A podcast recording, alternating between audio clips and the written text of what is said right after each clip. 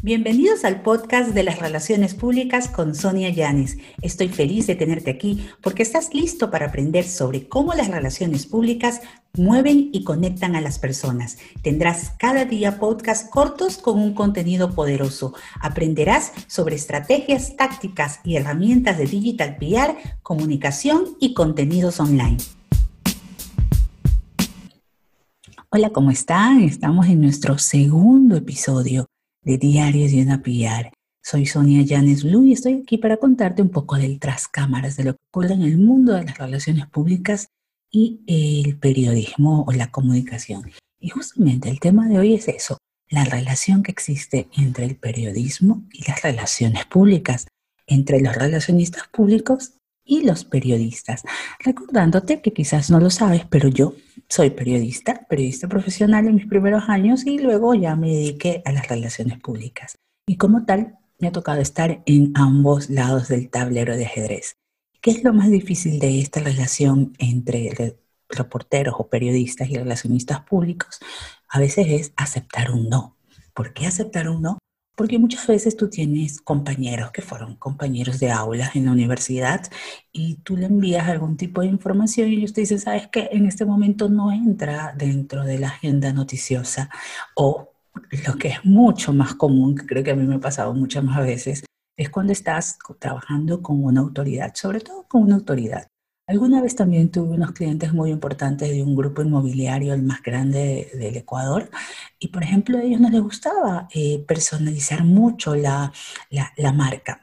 Claro, esto se dio hace casi seis años atrás, cuando esta humanización de las marcas no era tan frecuente y pues si tenías un vocero podías nombrar otro tipo de vocero, no el gerente o el CEO. Entonces, eh, con este cliente, que era una empresa inmobiliaria muy exitosa, un lugar hermoso para trabajar, es más, ah, eh, ganamos, porque me incluyo, porque hice las campañas de comunicación interna para hacerlo, premios Great Place to Work. Y bueno, estos clientes no querían dar entrevistas, pero era un proyecto inmobiliario tan grande y, habían construido casi que ciudades dentro de, de la zona eh, costera de mayor crecimiento económico en el Ecuador, que los periodistas querían entrevistas y yo me decían no. Y yo tenía que decirle no a muchos compañeros o buscar inclusive la forma que luego el no, no, no, nuestras relaciones no se vean enfriadas y cuando yo necesite eh, que me ayuden a promocionar una noticia, pues no me digan, ah, me dijiste que no, ahora no. ¿Sabes cómo lo hice? Pues bueno, aquí te voy a dar un, de PR con Sonia o un PR tip, como lo quieras llamar.